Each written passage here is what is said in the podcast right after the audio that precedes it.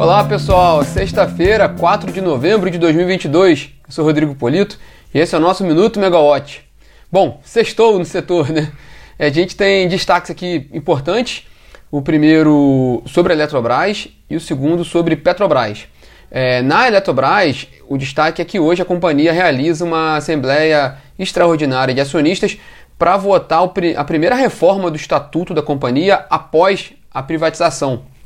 A empresa já tinha, já tinha feito, aprovado uma reforma de transição para o período de para o pro processo de capitalização e privatização da companhia e agora está lá a, a proposta de consolidação dessa reforma do Estatuto da Companhia, com algumas mudanças importantes, entre elas destaco duas. Uma, a mudança da sede da companhia de Brasília para o Rio de Janeiro, e a outra, a redução do número de integrantes do Conselho de Administração da companhia de 11 participantes para 9 participantes. Bom, essa, essa, essa reunião está prevista para ocorrer às 2 horas da tarde e a gente atualiza vocês ao longo do dia com relação à Assembleia de Acionistas da Eletrobras, companhia que passou em junho por um processo de capitalização e privatização. A companhia agora é privada, é, mesmo com a mudança de governo, não, não há uma expectativa de que o governo que venceu tenha força para fazer uma restatização. Então, de fato, a Eletrobras deve seguir essa sua trajetória privada, até porque também na, no processo de privatização da companhia foram incluídos alguns mecanismos que geram um prejuízo muito grande num, num caso haja mesmo uma proposta de restatização da companhia, um pagamento muito grande para os acionistas. Então, é um novo, novo momento da Eletrobras e vamos ver também como é que vai ser a Eletrobras no novo governo, né? uma companhia privada com um governo que eh, antigamente tinha, né, um, contava muito com a Eletrobras para sua expansão, agora não vai ter essa, essa oportunidade, vai ser um governo que tem um que, que vai trabalhar com o setor elétrico muito privado, né? Bom, e a outra, a, o outro destaque é a Petrobras, claro, né? A companhia hoje ela faz, faz encontros com analistas e investidores e também com a imprensa para detalhar o resultado do terceiro trimestre do ano deste ano, que foi um lucro muito forte, né, de 46 bilhões de reais, quase 55, quase 50% maior que observado no terceiro trimestre do ano passado.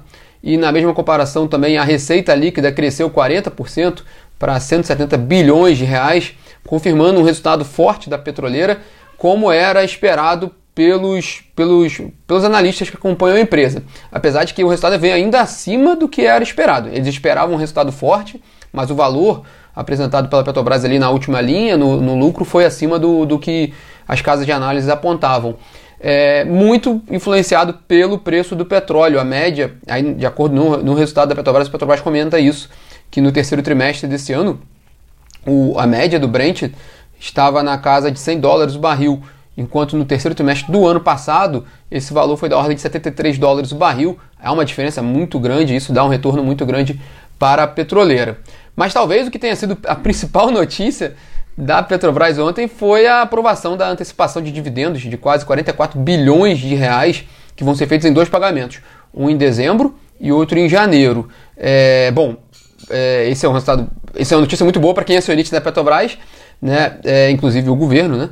Mas gerou críticas pelo lado do governo eleito, né? O, o, o representante do governo eleito, de Luiz Inácio da Silva, que assume ano que vem, criticou o pagamento antecipado desses dividendos, desses valores que poderiam ser usados para investimentos no futuro. Bom, é do jogo essa discussão agora entre, entre as duas administrações, a atual e a que virá pela frente. O que é interessante notar de fato é que a Petrobras apresentou uma dívida bruta de 54 bilhões de dólares, 9% menor do que o que tinha sido observado no terceiro trimestre do ano passado, mostrando ainda aquela tendência de queda da dívida da companhia em anos seguida, seguidamente, né, que era, era uma, uma meta importante da Petrobras há alguns anos, era o, o principal objetivo da companhia era reduzir o seu endividamento e agora conseguindo manter esse, esse número abaixo da casa dos 60, dólares, 60 bilhões de dólares.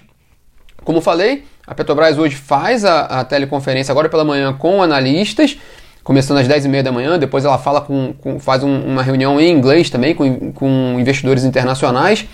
E depois, às duas e meia da tarde, tem uma coletiva de imprensa sobre esse resultado.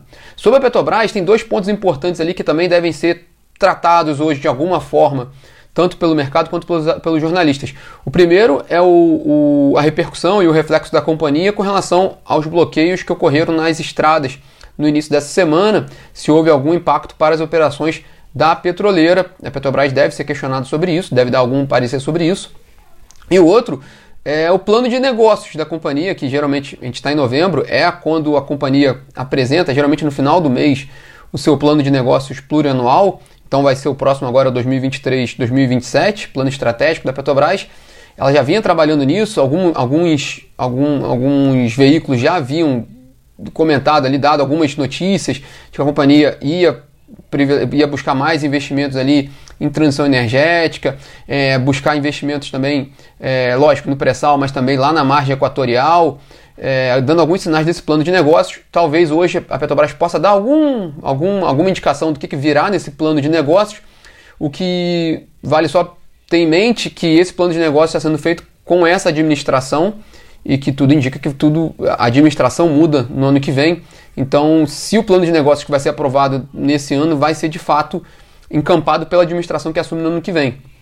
Né, esse é um ponto ali que só precisa ter atenção se haverá muita mudança ali na, na, na, na, estratégia que o governo vai ter com relação à Petrobras, dado que diferentemente da Eletrobras, que a gente abriu o bate-papo hoje, a Petrobras ela é uma empresa estatal, né, de controle estatal, então quem, quem tem a maior participação ali, quem manda na companhia é o, o administração federal. Bom, é, quem também faz teleconferência hoje, às 10 horas da manhã, é a AS Brasil. A geradora apresentou ontem o resultado dela do terceiro trimestre, um lucro líquido de 102 milhões de reais, e o, o desempenho reflete a melhora do cenário hídrico e também nesse período e também investimentos feitos na diversificação do parque gerador da AS Brasil, com destaques ali, porque a AS Brasil ela tem uma participação muito grande em hidrelétricas, mas agora com uma diversificação para fontes eólica e solar. Isso trouxe também um resultado bom para a companhia. A gente tem matéria explicando esse resultado. Quer dizer, a gente tem matéria explicando tanto o resultado da AS Brasil quanto o resultado da Petrobras na plataforma para quem quiser conferir na megawatt.energy. E a gente tem também novidades sobre o leilão emergencial de outubro do ano passado.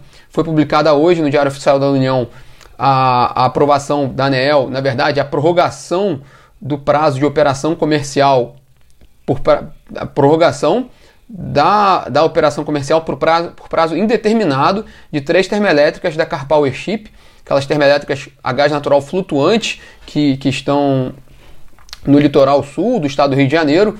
São usinas que venceram aquele leilão de outubro do ano passado, no meio da, da crise hídrica, e agora saiu essa decisão da ANEEL prorrogando por prazo indeterminado a operação dessas usinas. Lembrando que está, em, está na mesma proposta, quer dizer, o, o Ministério colocou em consulta pública, né, mas ele quer colocar a proposta ali para rescisão dos contratos do, do leilão emergencial, uma rescisão amigável, porque de fato a situação agora do, de operação do Sistema Interligado Nacional está muito melhor do que aquela que a gente viu no ano passado. Então o, o, o governo está propondo ali uma possibilidade de, de rescindir os contratos, né? É, isso a gente tem falado muito aqui no Minuto, também tem bastante informação na plataforma. É, a Braskem informou que a Novo Honor, né, que é a, a antiga Odebrecht, está contando com a, a Braskem para auxiliá-la no processo ali de venda da participação da Novo Honor na petroquímica, um comunicado feito ontem pela Braskem, e também o Ministério de Minas e Energia prevê a realização de um leilão extraordinário de linhas de transmissão no norte e no nordeste, né, para escoar a energia do norte e do nordeste, leilão que deve ocorrer no segundo semestre do ano que vem. E para fechar a nossa pauta, o nosso assunto de hoje, saiu a pauta já da ANEEL, da, da reunião da próxima terça-feira. Destaco aqui três pontos. Né? Um é a homologação do resultado do leilão de energia nova a menos 4 desse ano. O outro é a regulamentação do repasse tarifário do mecanismo de venda de excedentes esse ponto deve ser regulamentado nessa, nessa reunião, e também a regulamentação da cobrança de taxas de serviço de limpeza urbana e manejo de resíduos sólidos por meio da fatura de energia, também tema a ser discutido nessa reunião da diretoria da ANEEL na próxima terça-feira.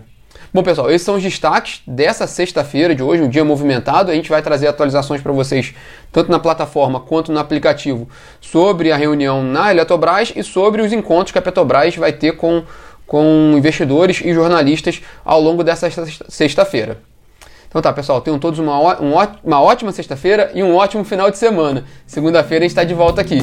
Tchau, tchau.